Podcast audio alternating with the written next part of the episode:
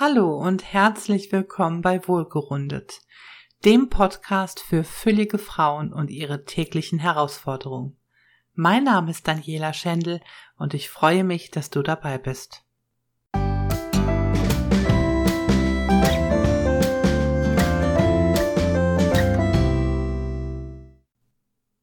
In der zweiten Folge geht es heute bei Wohlgerundet um das Thema Anklage. Ja, ich weiß, Anklage ist ein hartes Wort. Man denkt vielleicht zuerst an Gericht oder an eine Verhandlung. Aber mir geht es heute eher um die Anklage, mit der du dich aufgrund deines Übergewichtes in deinem Leben herumschlagen musst. Wenn du so wie ich mit überflüssigen Funden zu kämpfen hast, dann sind dir Anklagen wohl bekannt. Du wirst dafür kritisiert, warum du noch nicht abgenommen hast, warum du so viel futterst warum du so wenig Sport machst und so weiter. Manchmal scheint es so, als hätten wir fülligen Personen ein Schild um dem Hals, auf dem steht, mich darfst du ruhig kritisieren, ich wehre mich auch nicht. Geduldig lassen wir meistens die Kritik über uns ergehen, zucken genervt mit den Schultern oder lassen sie an uns abprallen. Was glaubst du eigentlich, wer dein größter Ankläger ist? Vielleicht dein Partner? Deine Familie, deine Arbeitskollegen? Nein, das trifft alles nicht zu. Natürlich stört dich die Kritik von deinem Umfeld, aber der größte Ankläger bist du selbst. Vielleicht magst du das jetzt nicht glauben oder denken, dass ich Unrecht habe. Aber frage dich einmal, wer geht am härtesten mit dir ins Gericht? Wer kritisiert dich am häufigsten? Es braucht ein wenig Mut, um sich das selbst einzugestehen, wie man mit sich umgeht.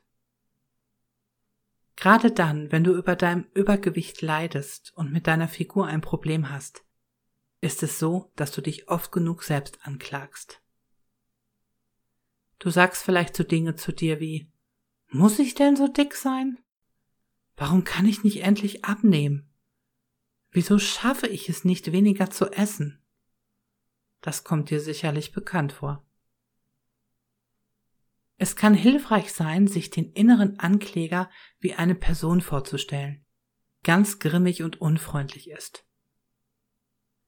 Wenn du magst, kannst du ihn noch einmal aufmalen.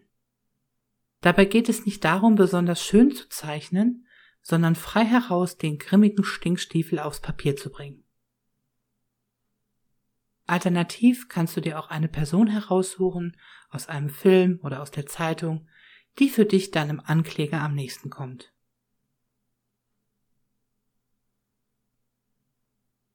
Wenn du dir deinen inneren Ankläger als Person vorstellst, kannst du leichter mit ihm umgehen und bist ihm nicht so ausgeliefert. Oftmals wird es in deinem Leben so sein, dass dir die Kritik an dir selbst auf die Nerven geht und dass du sie gar nicht hören möchtest. Daher frage dich, warum gebe ich dem inneren Ankläger so eine Macht über mich? Muss ich das wirklich glauben, was er sagt? Diese Kritik an dir ist wie ein Programm, welches unbewusst abläuft, und ich möchte dich ermutigen, dir diesen Automatismus einmal bewusst zu machen. Es ist deine Lebenszeit und deine Lebensqualität, und die möchtest du sicherlich nicht mit dem Kritisieren verbringen. Wenn du eine Person gefunden oder aufgemalt hast, die deinem inneren Kritiker am nächsten kommt, dann kannst du bei der nächsten Kritik ganz anders damit umgehen. Denn es wird Zeit, das Ruder wieder in die eigene Hand zu nehmen und den inneren Ankläger in die Schranken zu weisen.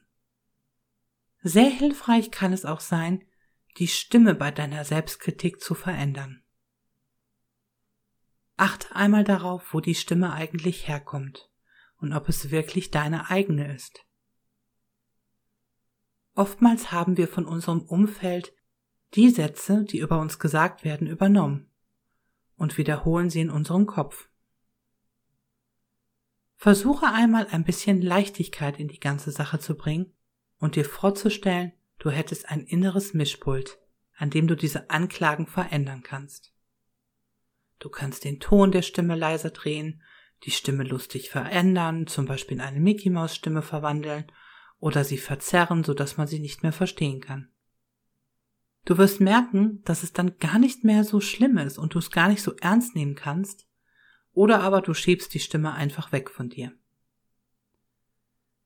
Mache dir einmal bewusst, dass du deinem inneren Ankläger nicht hilflos ausgeliefert bist, sondern dass du der Chef in deinem Leben und in deinen Gedanken bist. Aber dabei kommt es wie immer auf die Regelmäßigkeit an. Wenn du das nur einmal ausprobierst, wird es nicht den erwünschten Erfolg haben. Ich wünsche dir viel Erfolg damit, deinem inneren Ankläger auf die Schliche zu kommen und sage bis bald. Deine Daniela.